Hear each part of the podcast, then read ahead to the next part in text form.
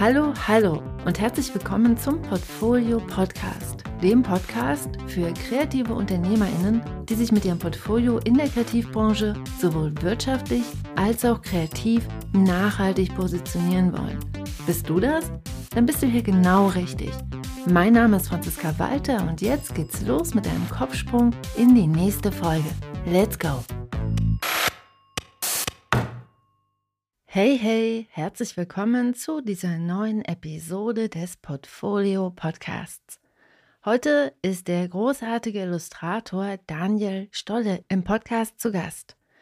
Weil Daniel im Bereich Editorial für eine beeindruckende Liste von internationalen Magazinen und Unternehmen arbeitet, sprechen wir heute darüber, was Kreative machen sollten, wenn sie sich international positionieren wollen.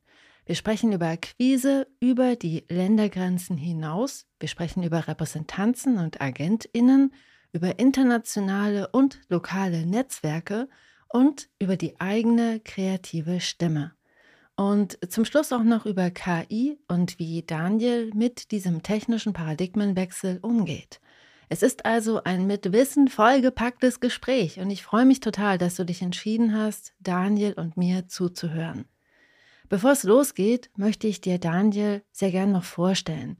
Daniel Stolle ist einer dieser IllustratorInnen, die ganz bescheiden daherkommen, aber wirklich tolle und beeindruckende Sachen machen. Seine Arbeiten im Bereich Editorial wurden zahlreich auf internationaler Ebene ausgezeichnet und wie gesagt, er hat eine wirklich lange Liste von beeindruckenden KundInnen. Schau gern mal auf seiner Webseite vorbei, den Link findest du in den Show Notes.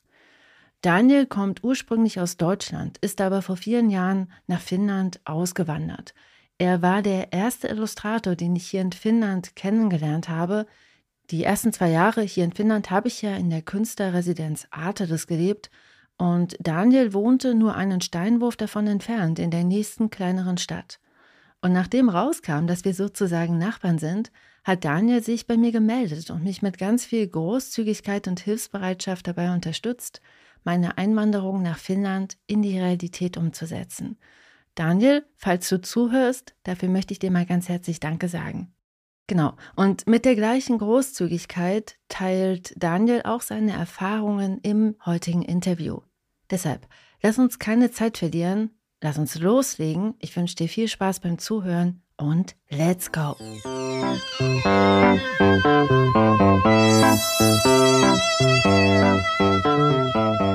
Hallo, hallo, herzlich willkommen, Daniel. Wie schön, dass du im Portfolio-Podcast zu Gast bist. Ich freue mich total, dass du hier bist. Hallo. Daniel, du hast eine beeindruckende Liste von KundInnen. Du hast zum Beispiel für Apple gearbeitet, für Google, für die FAZ, für den Spiegel, für die New York Times, Guardian, JQ, Harvard Business Review. Und du hast, ich habe auf deiner Seite nachgelesen, über 1000 Illustrationsprojekte in den mh, mm, über 15 Jahren Selbstständigkeit ja. gemacht. Das ist total beeindruckend. Wie hast du das denn geschafft? Wie hast du dich so international aufgestellt? Also es hat eigentlich alles ganz langsam angefangen mit einem ersten Kunden. Wenn man einmal was veröffentlicht hat, dann ist das ja praktisch wie so ein Schneeball. System, dass es dann andere Leute sehen und die Artdirektoren lesen dann eben auch andere Veröffentlichungen und ähm, so kam dann über einen längeren Zeitraum eigentlich alles von vom einen zum anderen. So. Wann hast du dich selbstständig gemacht? Also ich kann dir die ganze Geschichte erzählen. Soll ich dir die ganze Geschichte erzählen? ähm, ja, warum nicht? Also ich habe eigentlich Produktdesign studiert, aber mir war schon im Studium klar, dass ich dieses eigentliche Produktdesign nicht unbedingt machen möchte. Und das kam dann auch damit zusammen, dass ich dann nach dem Studium nach Finnland gezogen bin. Und ich hatte vorher schon ähm, so die Illustration für mich entdeckt. Äh, nicht zuletzt, weil das eben auch was ist, was man alleine machen kann. Und als ich dann eben hier in Finnland alleine war, ohne Ressourcen, war das was, was mich interessiert hat und womit ich einfach, ich habe mich einfach entschieden, ich bin Illustrator und habe Zeichnungen für mich selber gemacht und habe die auf eine Website gestellt und hatte dann damals gab es einen Blog oder eine Website, die ist drawn.ca. Mhm. Äh, Gibt es leider nicht mehr, ähm, was damals so in dem Comic- und Illustrationsbereich so eine sehr viel gelesene Website war. Und da kann ich mich erinnern, habe ich einmal hingeschrieben, hey, ich bin Daniel und ich mache so eine Zeichnung, die ich alle nur für mich selber gemacht hatte. Und da hatte damals John Martz, der ist, ich glaube, immer noch aktiv so im Comic-Bereich, einen kurzen Artikel über mich geschrieben und dann eine Woche später hatte ich einen ersten Auftrag und so ging das eigentlich los. Währenddessen habe ich aber immer noch hier in Finnland Zeitungen ausgetragen. Also ich hatte dann sozusagen auf zwei Leveln habe ich für die Zeitung gearbeitet. Ich habe Zeitungen ausgetragen und ich habe äh, Illustrationen für Zeitungen gemacht. Und dann hat es noch so zwei Jahre gedauert, äh, ich deutsche Kunden bekommen, nach und nach. Und nach zwei, drei Jahren konnte ich dann davon leben. Das ist die Geschichte in Kurzfassung, obwohl es nicht mal so kurz ist.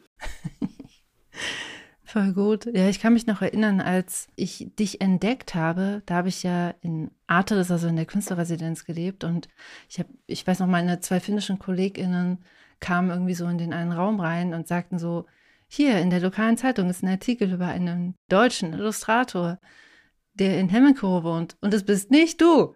Und ich weiß noch, ich bin damals auf dein Profil gegangen, auf dein Instagram-Profil und war total beeindruckt von der, einfach von der, wie, gut du international aufgestellt bist. Und ich mag deine Arbeit noch total gern. Und habe mich aber auch gefragt, wie zur Hölle funktioniert das? Wie kann jemand im finnischen Wald wohnen und für so krass internationale Magazine arbeiten? Mm, also meine Karriere ist eigentlich mit diesem Weggehen aus Deutschland verbunden also ich habe mich dann praktisch nie so richtig gefühlt, als nur Deutschland ist mein Markt oder nur Finnland ist mein Markt, auf keinen Fall, weil ich da überhaupt keine Beziehung dazu habe. Und ich habe äh, eigentlich von Anfang an mich so als, ja, als, als international gesehen. Also mir war das klar, ich muss eine Website haben und die muss auf Englisch sein. Mhm. Und ähm, ja, dass ich, ich also ich habe mich von Anfang an selber als international gesehen, obwohl das vielleicht jetzt ein bisschen äh, großartiger klingt, als ich es jetzt selber gedacht habe. Aber ähm, also das, was ich jetzt mache, irgendwer ist da in der Welt draußen, der braucht genau das, was ich mache. Und ich muss praktisch nur diese Leute finden. Und desto einfacher ich das zugänglich mache, desto höher ist die Wahrscheinlichkeit, dass mich da jemand findet. So. Und das bedeutet eben Englisch und Internet und so weiter. Ja, ja aber es macht total Sinn. Ich glaube, dass das Mindset, also weißt du, einfach so, so wie man auf die eigene Arbeit draufschaut und wie man sich selbst sieht, einfach total viel ausmacht, wie man von außen wahrgenommen wird. Und so wie du das beschreibst, finde ich, macht das ist total mhm. nachvollziehbar, warum das auch funktioniert ja. hat. Also ich denke auch immer, dass jeder, der versucht zu illustrieren, hat so eine eigene Stimme oder sucht eine eigene Stimme manchmal arbeitet man auch gegen was oder versucht zu sehr irgendwie was hm, zu mit der Brechstange irgendwie zu finden, aber eigentlich ist jeder, jeder hat schon so eine, na, wie wir alle eine eigene Stimme haben, die wir mehr oder weniger mögen, gibt es alle diese Stimmen und ich finde, wenn man, wenn man das jetzt in die Illustration überträgt, ist auch irgendwo für all diese Stimmen Platz da. Also was in letzter Zeit glücklicherweise immer wichtiger geworden ist, ist alles, was mit Diversität zu tun hat. Unter diesem Gesichtspunkt ist es wichtig, dass ähm, möglichst viele Stimmen zum Ausdruck kommen. Und ich denke, das kann man noch so als ähm, Motivation sehen. Ne? Also du machst was, was schon so eine intrinsische Wertigkeit hat, weil deine Stimme irgendwo auch gebraucht wird. Das ist ein schöner Blick darauf. Und da stimme ich dir auch total zu. So, also ich glaube, dass einfach jede Stimme Wert hat. Mhm. So, und das ist aber, glaube ich, was woran, also wenn ich so beobachte, wie das anderen Kreativen geht, gerade BerufseinsteigerInnen, ist das, glaube ich, was, wo viele Angst haben, sich den Raum zu nehmen. Weil sie irgendwie glauben, dass es von außen jemanden geben muss, der sagt, deine Stimme ist was wert. Aber mhm. vom Prinzip ist es total wichtig, glaube ich, sich den Raum selbst zu nehmen und zu sagen, ja, ich habe was zu sagen. Mhm. Ja, und ähm, das geht vielleicht auch in diesen Bereich mit hinein, in diesem, Stil und äh, Positionierung und so weiter, was worüber man sich natürlich Gedanken machen kann und sollte, aber andererseits hat es auch was damit zu tun, ähm, das, was man schon ist, zu akzeptieren. Ja. Und beziehungsweise diese Fähigkeiten ähm, entwickeln sich auch nach einer Weile. Also man kann über, über einen längeren Zeitraum dann auch besser kontrollieren, aber man darf auf jeden Fall anfangen und loslegen und das hat schon einen Wert. Jetzt schon. Voll schön, ja, total. Da stimme ich dir, das möchte ich gerne zweimal unterstreichen. Also ich weiß zum Beispiel noch, dass am Anfang hatte ich dann plötzlich Wirtschaftsthemen bekommen als Aufträge. Und die hatten dann teilweise auch so richtig konkrete Motivvorstellungen schon, was relativ selten eigentlich vorkommt jetzt in meiner Praxis. Und dann dachte ich so, oh, jetzt muss ich ein Pferd zeichnen oder jetzt muss ich jetzt muss ich eine Waschmaschine zeichnen. Wie zeichne ich eine Waschmaschine? So. Und das waren damals, also ich habe ja für mich nur Sachen gezeichnet, die ich selber interessant fand. Und äh, da waren keine Waschmaschinen bis dato dabei. Und jetzt plötzlich soll eine Waschmaschine von mir abgedruckt werden. Und jetzt, äh, ja. Und so ist aber gleichzeitig, klar, kriegst du hin. Äh, musst du noch nie gemacht haben, aber ähm, du darfst das. Du hast jetzt diesen Auftrag so und ja. Ja, man wächst an seinen Aufgaben. Auch beim Zeichnen. Wie machst du denn Akquise? Also du hast vorhin gesagt, du hast deine ersten Aufträge bekommen über diese Webseite, die ich damals auch gelesen habe. Mhm. Es gibt ja gar nicht mehr so viele so Blogs über Illustrationen oder Seiten, die Webseiten, die über Illustration berichten. Wie machst du heute Akquise? Also ehrlich gesagt mache ich relativ wenig. Ich habe immer konstant äh, meine Website und da ist meine Herangehensweise so, dass ich möchte, dass die so aussieht, als wäre jemand zu Hause. Es kommt wahrscheinlich so auf im Durchschnitt ein Newspost pro Monat. Manchmal ist es mehr, manchmal ist es weniger. Das reicht mir, dass der Eindruck entsteht, dass da jemand dahinter steht, der erreichbar ist Jetzt kann man natürlich immer aus der anderen Richtung denken, wie wäre das jetzt, wenn ich Auftraggeber bin, wie würde ich mir das vorstellen und da würde mich persönlich das eher abschrecken, wenn da jemand vor drei, vier Jahren das letzte Mal irgendwie aktiv gewesen ist. Und sonst, ja, also es ist diese glückliche Position, dass es irgendwie jetzt da draußen vielleicht 150 Artdirektoren gibt, mit denen ich in den letzten zehn Jahren gearbeitet habe und davon sind noch 50 irgendwie aktiv. Und einige von einigen höre ich mal zwei Jahre nichts und dann sind sie bei einem nächsten Magazin. Und so ist eigentlich konstant Arbeit da. Zwischendurch hatte ich auch mal so Jobs, wo ich für jede Ausgabe eines Magazins was, was mache, was dann erstmal auch so ein Grundeinkommen ist. Das heißt aber, um das nochmal, also so das, was ich gehört habe, ist, dein Netzwerk ist halt einfach super wichtig. Ja, obwohl das Netzwerk klingt so, klingt sehr aktiv. Also ich schreibe denen jetzt auch keine Newsletters oder irgendwie sowas.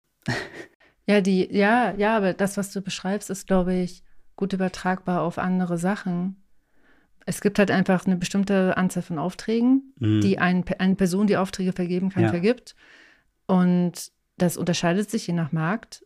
Und dann sucht die Person halt einfach nach Leuten, die sie kennt, um ja. diese Aufträge zu vergeben. Ja, also da denke ich das auch wieder aus der Art Direktorensicht, wenn ich eine Sache zusage, dann ist das Wichtigste, dass ich verfügbar bin und dass ich die E-Mail beantworte und dass ich auch da ähm, praktisch erreichbar und zu Hause bin. Und äh, das gehört zu dem Service dazu. Also das es kann nicht passieren, dass, dass ich jemanden, dass ich mich nicht mehr melde oder so.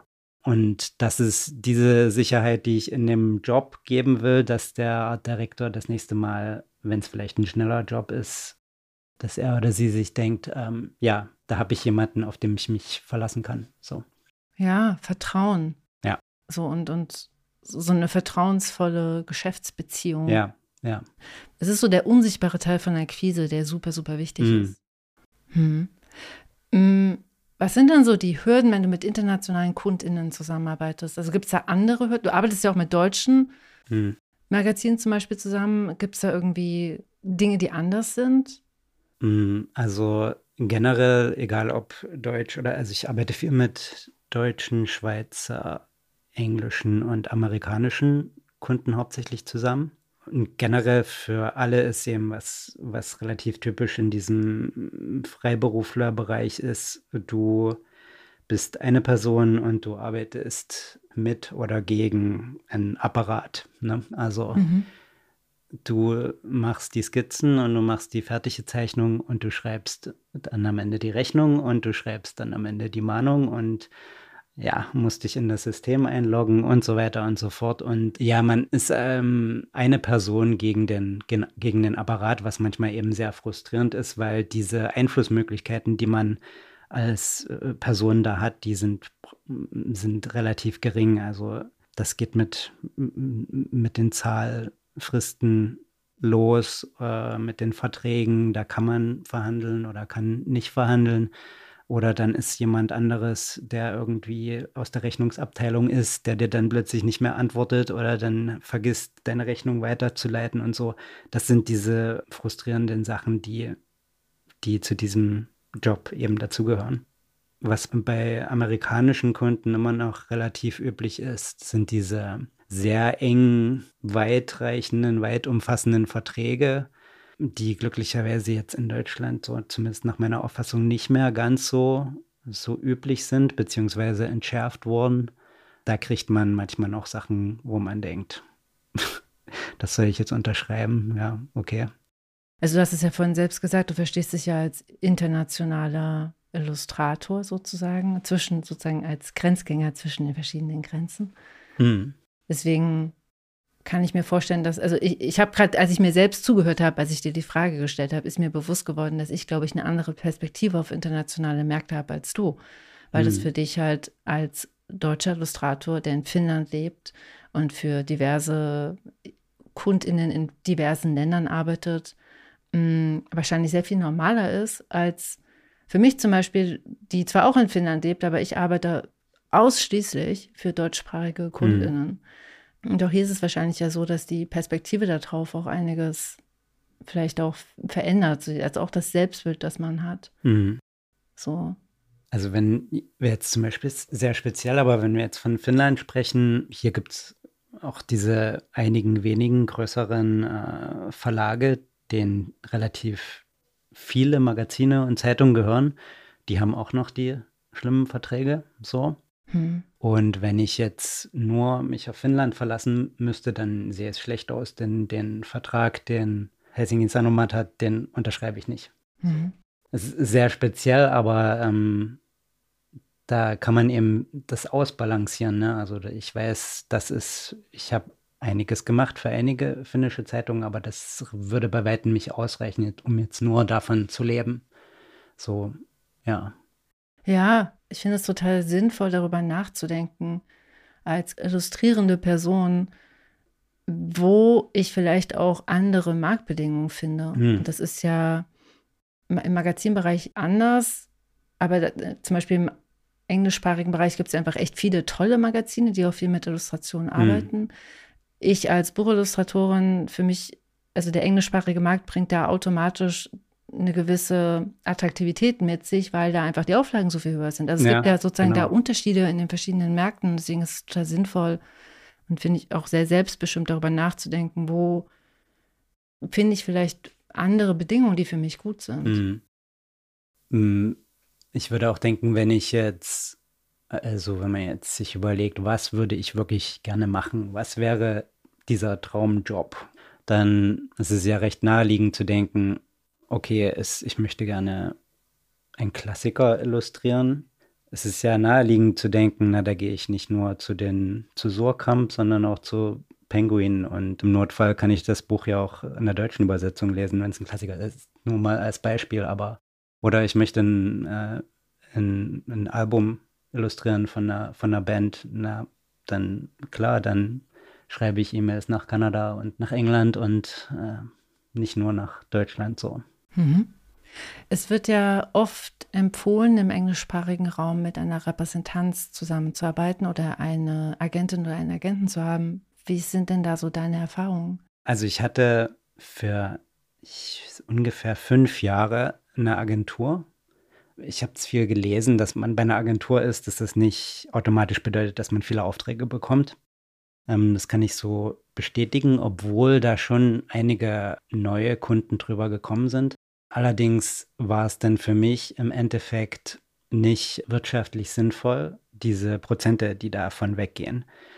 Denn also die Kommission, die die Agentur nimmt, sehe ich oftmals nicht als gerechtfertigt an für die Dienstleistung, die dann erbracht wird.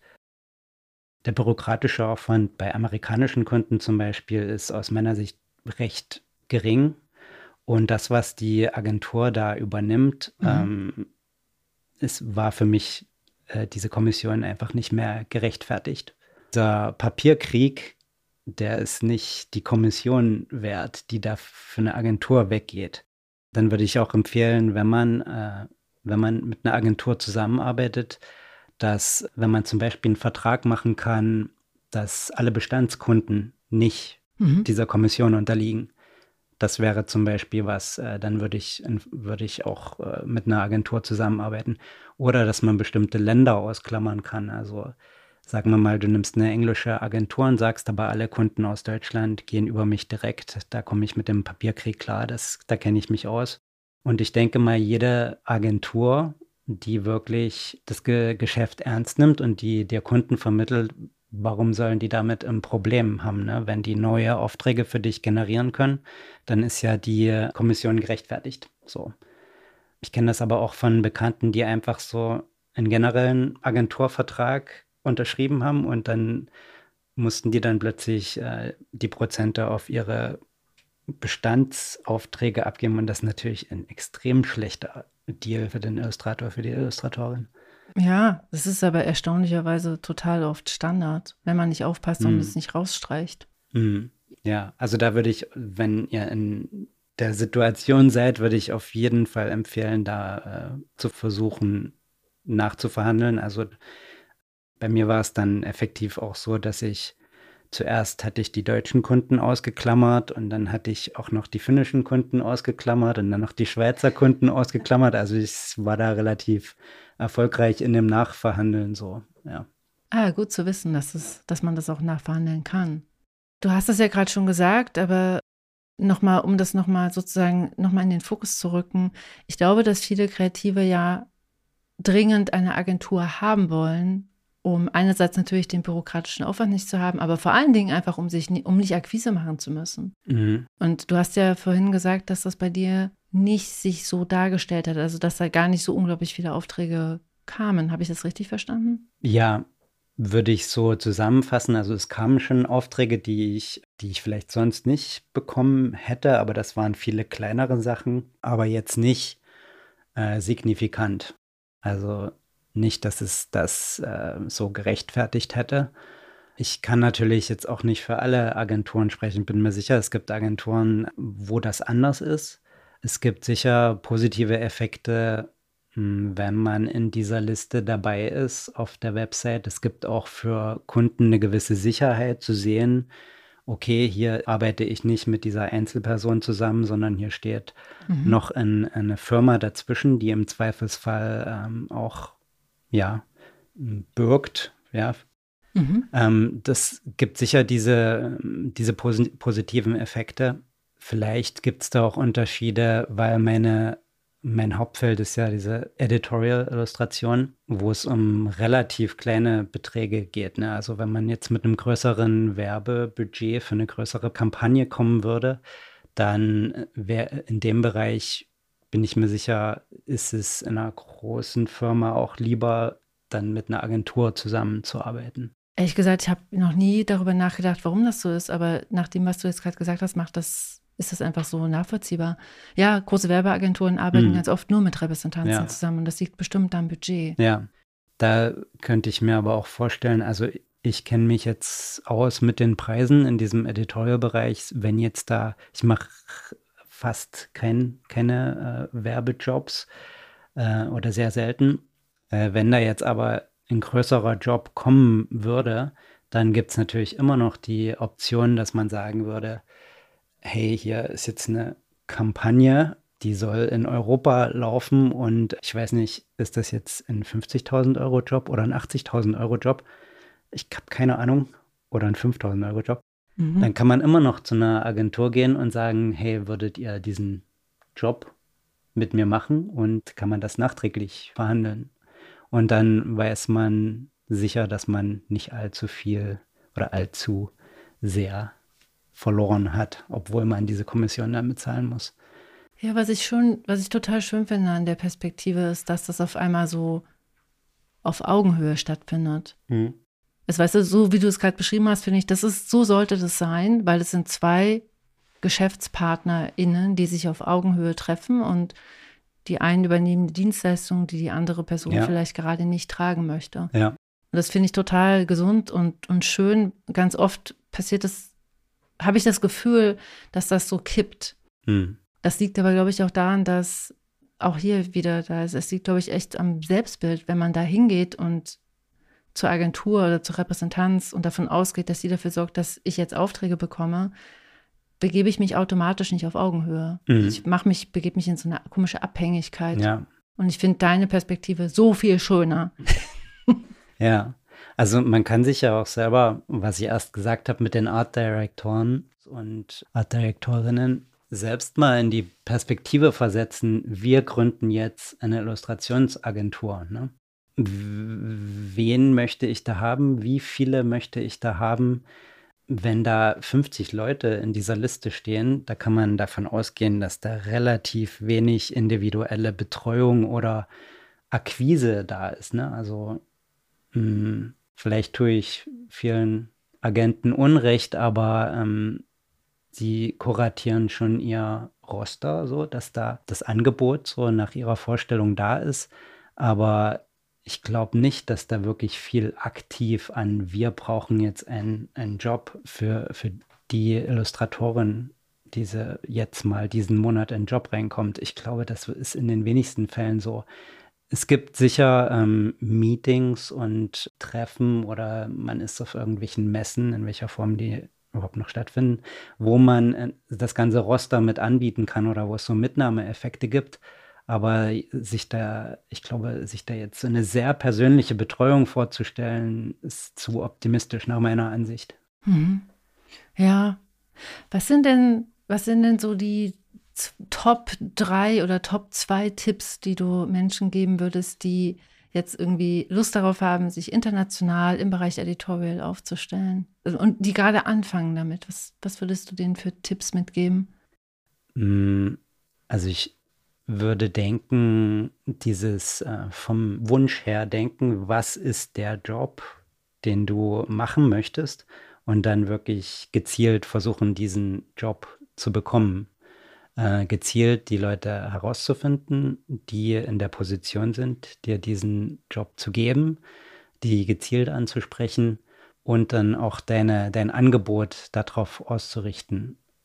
Das wäre der eine Tipp was wir erst hatten vorher schon, ist dieser, vielleicht dieser Stimme zu vertrauen. Du weißt, dass du diese Stimme hast und entweder du arbeitest gegen diese Stimme, was legitim sein kann, oder du arbeitest irgendwie mit dieser Stimme oder mal so, mal so. Aber das zu akzeptieren, das, geht, das geht nicht weg. So, das ist was, was du machst. Aber das ist was, was in einem gewissen Kontext gebraucht wird. Genau das, was du machst. So. Ja, und das dritte? ja, ja, das dritte, da hatten wir uns auch schon über, drüber unterhalten. Könnte da so ein Rant über Social Media anbringen, aber meiner Meinung nach ist dieser vielleicht das Zeitverständnis, was wir uns vorgaukeln über Instagram oder andere so Social Media Kanäle, ist, ist, ist nicht reell. Ne? Also es gibt sicher Bereiche, wo das wichtig ist, täglich präsent und erreichbar zu sein. Aber es ist nicht mal in diesem relativ schnellen Editorial-Geschäft so, meiner Meinung nach. Also das sind Zeitintervalle, denen wir uns eigentlich nicht unbedingt unterwerfen müssen, so. Denn ich verdiene kein Geld über Instagram so. Also Mir folgen einige Art Directoren, äh, wo man im Hinterkopf bleibt, aber direkt verdiene ich kein Geld damit und deswegen sollte ich damit auch nicht unbedingt zu viel Aufwand betreiben. Ne? Mhm. Ja. Und deswegen ist es immer noch relativ oldschool, aber eine Website, die erreichbar ist und wo es so aussieht, dass ja jemand zu Hause funktioniert nach wie vor für mich. Und ich denke mal, was mich vielleicht mittelfristig mehr interessieren würde, auch ist ähm, direkteren Kontakt oder längerfristigen Kontakt zu, zu Leuten zu haben, was mh, mm, im Endeffekt viel mehr wert ist als diese, als die nur digitalen Feedbacks, die relativ schwer umsetzbar sind in wirklich fassbare Resultate. Ne? Ja, der echte menschliche Kontakt. Was meinst du denn, wie, wie willst du das machen? Also was sind sozusagen die Kanäle, mit denen du dein, deine persönlichen Kontakte, Beziehungen noch intensivieren kannst? Hm, na gut, das, das ist sehr persönlich, aber das weißt du ne, dass man verfügbar ist, lokal. Mhm. Und vielleicht ist das, vielleicht lässt sich das auch übertragen. Also ich muss nicht von mir Haufen Fotos posten, ne? Aber ich bin verfügbar, lokal, mhm. bin real. Ein realer Mensch. Ich komme um drei, wenn das abgemacht ist. So. ja, ich pflege auch Kontakt zu Leuten in Deutschland, mit denen ich Projekte mache, die ja mit Illustrationen im weiteren Sinn zu tun haben. Also wo ich äh, auch so Sachen machen kann, die jetzt auch nicht unbedingt meine Hauptkompetenz sind. So. Mhm. Also ich habe äh, jetzt Kurse gegeben und animiere jetzt Sachen für für Freunde und diese Projekte, was alles trotzdem, obwohl es Freunde sind, kommerzielle Projekte in dem Sinne sind, wo man sich aber erreichbar und äh, verbindlich macht im Endeffekt. Denn diese Jobs, die man für eine amerikanische Firma macht, ne, also das, ich bin eine E-Mail-Adresse so. Mhm. Äh, und die antwortet verlässlich, aber es ist was anderes als das, was wir hier machen oder wir da in Ostsachsen machen. ja, ja, und ich, was ich halt total schön finde, ist, dass ähm, wenn mit der Perspektive auf Akquise, dass es da auch um einfach menschliche Beziehungen geht ja. und um so ein Netzwerk, was ja vielleicht auch eine Gegenseitigkeit hat, dass man sich einfach, dass man einfach Zeit miteinander verbringt und, und, und Kontakt hält und sich austauscht da wächst ja ganz oft was draus, was man gar nicht planen kann. Mhm. Also was ganz anders ist als diese proaktive Kaltakquise, wo man ein Ziel hat und sagt, okay, ich will jetzt da einen Auftrag haben. Mhm. Aber wenn man sozusagen auch diese nicht planbaren Netzwerke mit in die Akquise mit reinnimmt, kann man sich vom Prinzip auf eine gewisse Art und Weise darauf verlassen, dass daraus was entstehen wird, was man vielleicht nicht kennt, aber mhm. was bestimmt cool ist. Ja, also es gibt doch dann Leute, die man mitnimmt und die einen mitnehmen. Ja, genau. Sie erst sagte, dass dich jemand von einer Veröffentlichung zur nächsten mitnimmt. Oder ja, mm, ich mache relativ fokussiert in diesem, öffentlich arbeite ich in diesem Editorial-Bereich, aber mich interessieren auch viele andere Sachen. Und da würde ich zum Beispiel denken, such die Leute, die da in einer ähnlichen Position sind und das anfangen. Also wenn du, wenn du Konzeptdesign machen willst und du wohnst in einer größeren Stadt, es gibt doch vielleicht irgendwelche Indie-Entwickler in deiner Stadt und die fangen damit an und die brauchen vielleicht gerade genau dich. Und du kannst natürlich dein Portfolio an die Marktführer schicken, aber du kannst mit den Leuten anfangen, die auf, äh, die an einer ähnlichen Position sind und vielleicht dich gerade viel mehr brauchen ist natürlich weniger bezahlt, aber es ist der Schritt in diesen Bereich, ja, zum Beispiel. Ja, aber das finde ich einen total schönen Hinweis, dass erstens, glaube ich, für viele Kreative es im näheren Umkreis deutlich mehr potenzielle AuftraggeberInnen gibt, mhm. als sie ganz oft denken. Ja. Und was ich total schön daran finde, ist, dass man gemeinsam wachsen kann. Ja. So, und das ist halt was, da investiert man sozusagen in menschliche äh, in menschlichen Austausch mhm. und profitiert auch irgendwann davon, aber es ist halt nicht ganz so planbar und das ist, glaube ich, auch total in Ordnung. Ja. Ja, was natürlich richtig ist, man muss sich selbst gewiss sein, was man da machen möchte und was deine eigenen Interessen sind, ne? Und dass die sich da wiederfinden. Also nicht, dass du dich dann nach einer Weile da wiederfindest und merkst, okay, jetzt habe ich da zwar den Fuß in der Tür, aber es ist nicht genau das, was, was ich machen will. Also es hat natürlich auch Lerneffekte bei der Sache, aber du musst schon wissen, was da dein, äh, deine Zielsetzung bei so einer Kooperation ist. Ja, genau. Ich glaube, es ergibt sich ganz oft was ganz Positives raus, wenn man sich auf Dinge einlässt, die gerade so vor einem sind. Man braucht halt offene Augen dafür, um die sehen zu können. Aber es, es geht vielleicht auch jetzt zu weit. Was ich dich aber mal unbedingt fragen wollte. ich habe noch zwei Fragen. Als allererstes würde ich dich gerne mal fragen, weil ich bin mir ganz sicher, dass jetzt einige hier sozusagen zuhören und so denken, boah, ein Job bei der New York Times ist halt echt so der Traumjob überhaupt. Hm. War das für dich auch so? Und oder besser gesagt, was war denn für dich so der Traumjob im Editorial-Bereich und hast du den vielleicht schon erreicht? Und was hat sich danach verändert? Hm, ist natürlich toll, für diese Veröffentlichungen zu arbeiten.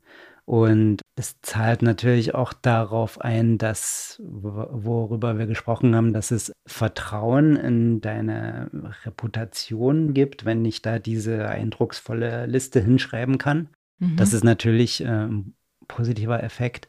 Ja, also es, äh, es getraue getrau ich mir fast nicht zu sagen, aber mein erster Kunde war der New Yorker. Unglaublich. Das war so eine 3 mal 3 Zentimeter große Vignetten-Illustration. Und ja, das war natürlich schon okay. Alles klar, so. Und wie gesagt, ich habe nebenbei noch äh, Zeitungen ausgetragen, so, ja. Und das ist natürlich schon cool. Das ist definitiv cool.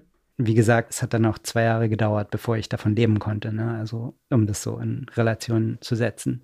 Ja, weshalb ich frage ist, ich weiß nicht, wie das dir geht, aber bei mir ist es so, dass ich ganz oft bei mir selbst beobachte, dass ich so Ziele habe. Und ich glaube, es ist auch total wichtig, diese Ziele zu haben. Und es ist, glaube ich, auch total cool, sich dann dafür zu feiern, wenn du dann deinen Job beim New Yorker hast. Mhm. Aber am Ende ist man danach trotzdem noch die gleiche Person mit den gleichen Problemen und den gleichen Ängsten und Sorgen, die man vorher hatte. Und es tut sich nicht der Himmel auf und auf einmal ist alles anders. Nee, auf jeden Fall. Also ja, also ich kann mich in dem Illustrationsbereich kann ich mich damit gar nicht so identifizieren, aber wenn ich jetzt vielleicht an Musik denke oder so, dann würde ich denken, okay, und dann hat man irgendwie so ein Album veröffentlicht und dann ist man berühmt, aber das ist dann auch irgendwie Kacke. das will man dann gar nicht. Also ja klar, das ist überhaupt nichts anderes. Also ja, aber das ist für mich gar nicht so eine es klingt vielleicht so sehr abgebrüht, aber du hast dann diese Zeichnung da in dem Magazin veröffentlicht, aber ähm, was soll danach anders sein? So, also mhm. wenn es natürlich was ist, worauf du gezielt lange hingearbeitet hast, dann ist es natürlich was, was man auf jeden Fall für sich selber irgendwie feiern sollte. Aber es gibt natürlich finanziellen Druck die ganze Zeit kannst du davon leben und wie kannst du davon leben oder welche Kompromisse musst du machen. Das lastet natürlich schwer, insbesondere am Anfang. Andererseits sollte man vielleicht, soweit es geht, nicht diesen irgendeinen externen Zeitplan oder Zeitdruck auf sich zu übernehmen oder übertragen oder sich aufschultern lassen. Also vieles läuft einfach viel langsamer, als man denkt. Ne? Also du schreibst deine E-Mail jetzt und du möchtest die Antwort und den Auftrag nächste Woche haben, aber der kommt vielleicht in acht Monaten oder in 16 Monaten. Und ja, was machst du bis dahin? Ne? Ja, ja, es ist ja auch so dieses Ding mit Zielen und Visionen, finde ich, es ist total gut, die zu haben, weil die geben halt so die Richtung vor. Mhm. Aber gleichzeitig ist es irgendwie auch wichtig, da loszulassen und keine Erwartungen zu haben, weil Erwartungen wiederum erzeugen halt so einen ganz komischen Druck und so eine ganz oft auch relativ schnell Frustration. Mhm. Und das, was du beschreibst, ist ja so wahr. Dinge dauern einfach ganz oft länger, als man mhm. gern hätte. Ja. So, und das gilt für die Akquise im Besonderen. Das Internet verspricht uns, glaube ich, immer so diese sofortigen Erfolge. Die sind aber nicht normal. Also es ist einfach normal, dass es ein bisschen dauert. Ja, und wir, wir sehen immer nur die Erfolge, ne, die dann so publiziert werden und macht man ja selber auch so. Aber der Vorlauf für so ein Projekt, der ist ja überhaupt nicht sichtbar. Ne? Also was ich jetzt veröffentliche, da habe ich irgendwie vor drei Monaten dran gearbeitet oder das ganze Projekt wurde vor zwei Jahren irgendwie angeschoben, wenn es was längerfristiges ist und wie viele Stunden da reingegangen sind, das kann ja diese Instagram-Story, da kriegst du doch deine Endorphine nicht davon zurück, ne? Also das, deswegen muss man irgendwas in der echten Welt machen. Ja, sehr guter Plan. Es ist eine gute Überleitung zu meiner letzten Frage. Echte Welt versus digitale Welt. Wie gehst du denn mit diesen neuen Entwicklungen mit KI um? Also, wie gehst du als Illustrator und als kreativer Unternehmer mit dieser technischen Entwicklung um? Also in meiner eigenen Praxis habe ich äh, den Grundsatz, dass ich es nicht einsetzen möchte, noch einfach, weil ich kein Interesse habe. Aber was mir auch bewusst ist, dass die Grenzen verfließen werden. Also jetzt gibt es schon Photoshop, wo man eben sich das einfach mal Breitformat machen lassen kann und so. Mhm. Und da ist man natürlich an dem Punkt, wo man irgendwann sagt, äh, willst du da jetzt noch drei Stunden arbeiten oder lässt du das dir jetzt generieren? Also da werden die Grenzen meiner Meinung nach aufweichen. Aber für mich, ich habe es jemand anderem so beschrieben, wenn jemand einen Prompt hat, da steht irgendwie 50er Jahre Frosch im Raumschiff und weiß ich nicht, mhm. dann denke ich, ja, let's go, ich will das machen. So, mal sehen, was, wo wir da rauskommen. So, ich habe null Interesse, das in dieses Programm einzugeben, weil ich seit über zehn Jahren das jeden Tag mache und meine eigenen äh, Wege und Methoden dafür habe. Da kommt vielleicht was Interessantes, auch kompositionell oder für mich Interessantes raus, aber ich habe einfach, äh, ich, ich möchte das machen, so, aber nicht vom Computer machen lassen, so. Und von daher ist mein Interesse daran relativ gering. Ja, und dann könnte man natürlich wieder sagen, nimmt es dann irgendwann Jobs weg? Mhm. Da ist vielleicht meine fatalistische Antwort. Viele von uns haben diese Kompetenzen erworben, Bilder auf einem hohen Level zu machen. Wenn das irgendwann keinen Raum mehr hat, dann ist es irgendwie das Schiff, mit dem wir Dinosaurier untergehen. So. Aber gleichzeitig denke ich, dass viele von den Kompetenzen, die wir jetzt unterwegs erlernt haben, trotzdem super wertvoll in anderen Bereichen sind. Oder gibt es einen Bereich, wo es dann eine Übersättigung gibt, wo es einen gewissen Premium-Status hat, dass es trotzdem jemand handgemacht hat? Oder hat es einen Einfluss auf, wie Sachen aussehen? Dass wir irgendwie eine klar unterschiedliche Ästhetik in unseren handgemachten Sachen finden, die so nicht reproduzierbar sind, obwohl das dann alles im, im Fluss ist. Ne? Also es weicht alles immer auf. Es gibt keine binären Antworten darauf. So wahr. Ja, ich glaube, der Fokus auf die eigene Expertise und die eigenen Kompetenzen ist einfach sehr hilfreich. Es verändert sich auch gerade einfach in so einer Geschwindigkeit, dass die Antwort, glaube ich, nicht einfach sein kann. Mhm. Also es kann jetzt nicht bedeuten, jetzt musst du halt Prompts lernen oder Prompten lernen, mhm. um als Illustrator, als Illustratorin weiter arbeiten zu können. Ich glaube, so funktioniert das nicht. Ich glaube, sich auf die eigenen Kompetenzen zu fokussieren, ist das einzige vom Prinzip, was man tun kann. Vielleicht auch noch sich damit auseinanderzusetzen, was man damit machen kann. Mhm. Also du hast ja gerade gesagt, dich interessiert das überhaupt nicht, das irgendwie in deinen Arbeitsprozess zu integrieren. Gibt es so ein paar Bereiche, die eben nicht die Konzeption sind, sondern die vielleicht so Fleißarbeit sind, wo du sagen würdest, okay, wenn das auf einmal schneller gehen würde, dann wäre das cool. Weil bei mir gibt es das. Ich habe so ein paar Fleißarbeiten, wo ich so denke, boah, das finde ich überhaupt nicht cool. Ich muss es halt machen. Aber wenn ich da irgendwie das schneller machen könnte, dass ich dann nicht zwei Stunden da sitze, um das voll schruppe. Ich mache ich mach ja ganz oft so Strukturen, da muss ich einfach so schruppen. wenn ich das einfach anders machen könnte, wäre das schon cool.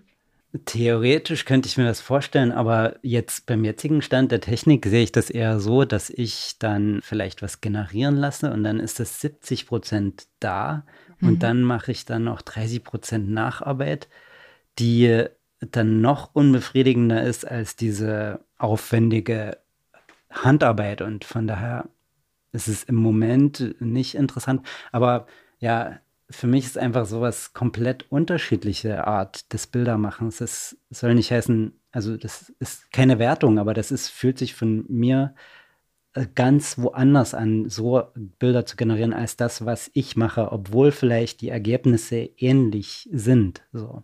Mhm. Ähm, ja, ich habe doch noch einen, so einen positiven Spin auf diese Sache. Also ich habe so einen Workshop gemacht mit Teenagern also so einen digitalen Zeichnenkurs auf iPads. Und nebenan war ein KI-Workshop, wo die Gesichter generiert haben und irgendwie sich dann äh, projiziert haben aufs eigene Gesicht. Äh, und wir hatten einen normalen digitalen Zeichenkurs, was so in Richtung entwirf dein Raumschiff, dein Kostüm, dein, äh, ja, dein Charakter. Und ja, die Kinder konnten sich entscheiden, KI zu machen oder digitales Zeichnen. Einige haben beides gemacht, sicher auch. Da ist überhaupt keine Konkurrenz in dem Sinne da. Und kein einziges Kind ist in den digitalen Zeichenkurs gekommen und hat gesagt, warum zeichnen wir denn? Das kann man doch generieren. Es ist überhaupt, äh, es steht überhaupt nicht zur Debatte. Ne? Also dieses Zeichnen, selber machen, oh, hier kann ich schneller zeichnen, hier kann ich mit Farben einfacher experimentieren als oder schneller zumindest als im analogen Bereich. Oh, hier gibt es Ebenen und oh, hier kann ich mal ein Foto auch mit reinnehmen oder hier kann ich was korrigieren. Das sind alles Sachen, die irgendwie so eine, so eine ähm, ja, Anzugskraft haben, was vielleicht uns, die wir täglich mit diesen Sachen arbeiten, gar nicht mehr so bewusst ist. Mhm. Und ja, das stand da gar nicht zur Debatte, dass da jemand sagt, das kann man doch alles generieren. Ja, ja, Zeichnen macht ja auch einfach mal Spaß. Mhm. Zeichnen macht Spaß, aber Zeichnen macht ja nicht nur Spaß. Das ist ja, glaube ich, so das, das Spannende daran. Das generiert ja auch, während man zeichnet oder etwas zeichnet, gewinnt man ja auch Wissen und erforscht ja auf eine gewisse Art und Weise auch. Und das, ja. diesen Prozess, also ich weiß nicht, wie dir es geht, aber ich habe zum Beispiel auch ganz oft, wenn ich anfange, eine Illustration zu machen, ist, ist die in meinem Kopf oft anders als das, was am Ende rauskommt, mhm. weil der Prozess ja auch einen Einfluss auf das Ergebnis hat. Also wenn ich kann nicht am Anfang sagen, ich möchte einen Frosch in einem Raumschiff mit, weiß ich nicht, einem gestreiften Kostüm. Das sage ich vielleicht am Anfang, aber am Ende will ich halt einen Frosch in einem Schiff mit, weiß ich nicht, einem großen Regenbogen, weil der Prozess super wichtig ist, um sich irgendwie an das Thema ranzurobben. Dinge verändern sich. Und das finde ich total schön. Und ich glaube, das ist einfach was, das kann man ja nicht, es, es existiert beim Bilder generieren so in der Form, in der Form nicht vielleicht anders. Mhm. Ja, ja. Es sind so unterschiedliche Welten einfach. Das sagt nichts über die Legitimität der, der, der Sachen aus. Und ich verstehe auch die Anziehungskraft dieser Sache, weil Leute, die sich überhaupt nicht mit diesem Weg, auf dem viele von uns sind, beschäftigt haben, jetzt plötzlich ihre Ideen generieren können. Das ist natürlich ein super beeindruckendes Werkzeug, denn diese Anziehungskraft sehe ich, aber äh, was bedeutet das für mich, dass ich nur hinsetzen muss und einen anderen Weg dazu gefunden hat. So, es hat eine begrenzte Anziehungskraft, so natürlicherweise. Ja. Und äh, ich beobachte mich selber über zehn Jahre, wie die Sachen, die ich mache, sich entwickeln und wie man mehr versteht oder wie sich Sachen verändern. Es ist vielleicht sehr Navel-Gazing oder sich selber beobachten so, aber mir reicht es eigentlich aus, diesen eigenen Einfluss oder dieser, ähm, ist ja nicht so, dass man einflusslos ist, aber wo, wie man sich selber entwickelt, zu beobachten und was da diese Maschine dazu bringt, ja. Mhm. Wenn man sich mal überlegt, ist 2019 das letzte Jahr, das goldene Zeitalter des menschengenerierten Contents im Internet, weil das noch nicht verwässert ist durch AI. Oder wäre die nächste Generation, wären die glücklich, diese Maschine nur mit generierten Bildern zu füttern? Und ich glaube nicht. Ne? Also das, es gibt doch dann irgendwann Generation Loss. Mhm. Und so technologisch und so maschinell, wie das klingt, aber da hast du den Wert von menschengemachter Arbeit. Ne? Also das wird gebraucht, um diese Maschine zu füttern. Was wir da gemacht haben die letzten Jahre, das ist alles Gold wert sozusagen. Ne? Ja, ist es. Ja, wir werden sehen, wo das halt hinführt in einer affenartigen Geschwindigkeit. Ja, ich danke dir sehr, Daniel, dass du heute hier warst und dass du dein Wissen mit uns geteilt hast. Dankeschön. Und dass wir uns hier in echt gesehen haben. Verrückt. Vielen herzlichen Dank. Dankeschön.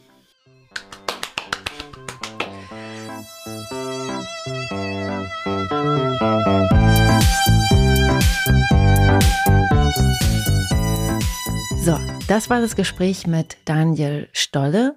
Welche Aha-Momente hattest du denn? Und welche der Tipps und Erfahrungen, die Daniel geteilt hat, willst du in deine Akquise umsetzen? Und willst du dich jetzt internationaler aufstellen? Wenn dich das Thema Visionsfindung versus Erwartungen interessiert, darüber haben Daniel und ich ja auch gesprochen, dann hör total gern mal in die Portfolio Podcast Folge Nummer 31 hinein. Diese heißt Einmal loslassen bitte.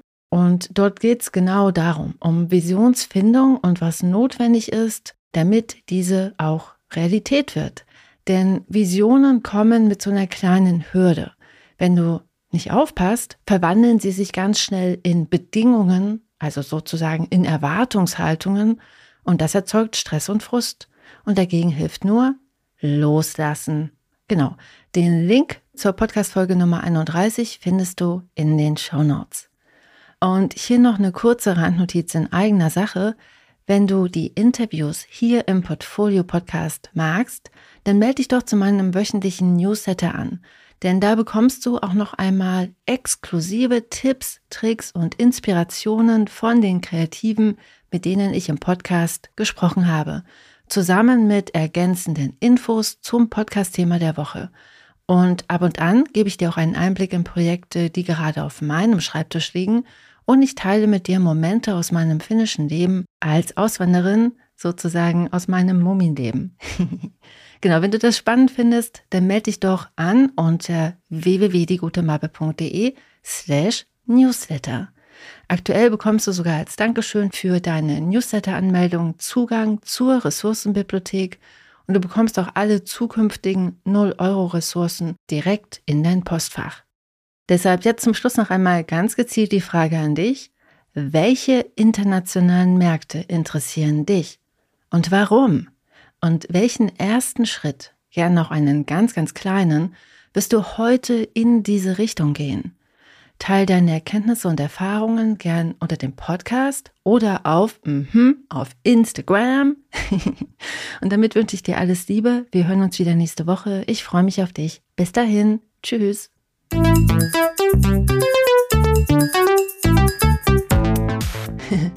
wow, du bist immer noch da. Du bist der Knaller. Ich freue mich sehr, dass du dir die Podcast-Folge bis hierhin angehört hast. Hier nochmal der Hinweis, du findest alle Links in den Show Notes. Auf meiner Seite www.diegutemappe.de findest du noch weitere, auch viele kostenlose Ressourcen, um dich besser aufzustellen, um dein Portfolio zu überarbeiten und um damit dann einfach mehr Aufträge zu akquirieren.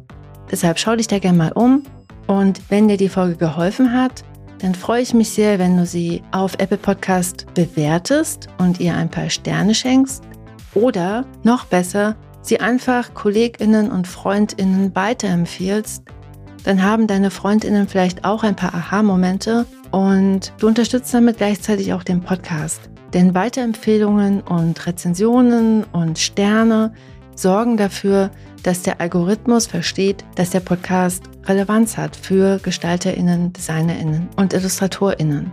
Ich danke jetzt schon einmal ganz herzlich dafür und wir hören uns wieder nächste Woche. Bis dann. Tschüss.